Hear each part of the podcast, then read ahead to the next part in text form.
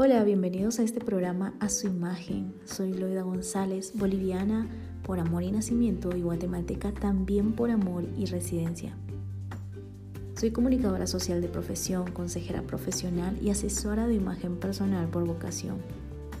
Si es la primera vez que estás escuchando esto, pues quiero decirte algo que las personas que ya me escuchan lo saben. Como seres humanos somos seres integrales, físicos, emocionales y espirituales y este espacio es para crecer en estas tres áreas. Así que acompáñame todos los comienzos de semana a través de cada cápsula.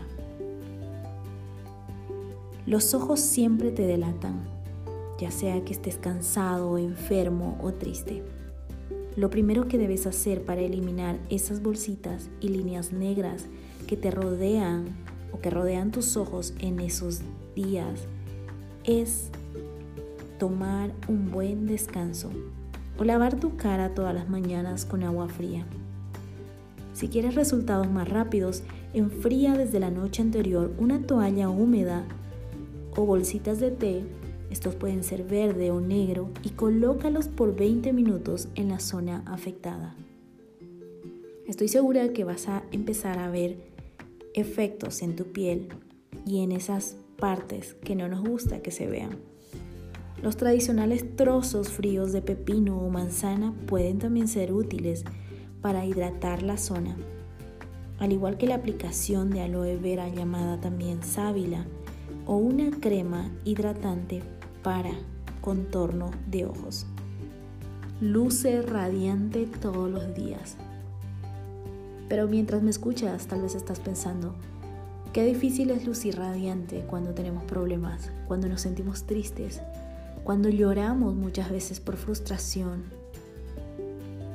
Bueno, creo que yo también tengo problemas y tengo días difíciles donde efectivamente me cuesta lucir radiante. Y esto me recordaba a Job. Job era una persona muy cercana al corazón de Dios. Dios amaba a este siervo, a este líder, a este hijo. Pero a pesar del amor que tenía hacia él, Job tuvo una prueba, una de las pruebas más difíciles, donde perdió todo, incluyendo a sus hijos. Y en medio de todo eso, en Job hay un versículo, Job 16, que habla y dice que Job se quejó contra Dios. Job 16, 16 dice, mi rostro está inflamado con el lloro y mis párpados entenebrecidos. Justamente está hablando de esas bolsitas y esas líneas negras que rodean los ojos. Pero algo que me llama la atención es que en el versículo 20 habla también y dice, mas ante Dios derramaré mis lágrimas. Algo que me hace pensar esta parte es que Job no lloraba a su almohada, Job no contaba las cosas a su almohada. Job se quejaba a Dios. Él derramaba sus lágrimas delante de la presencia de Dios. Y tú y yo podemos aprender de Él, de no soltar nuestras lágrimas al viento o sencillamente por frustración.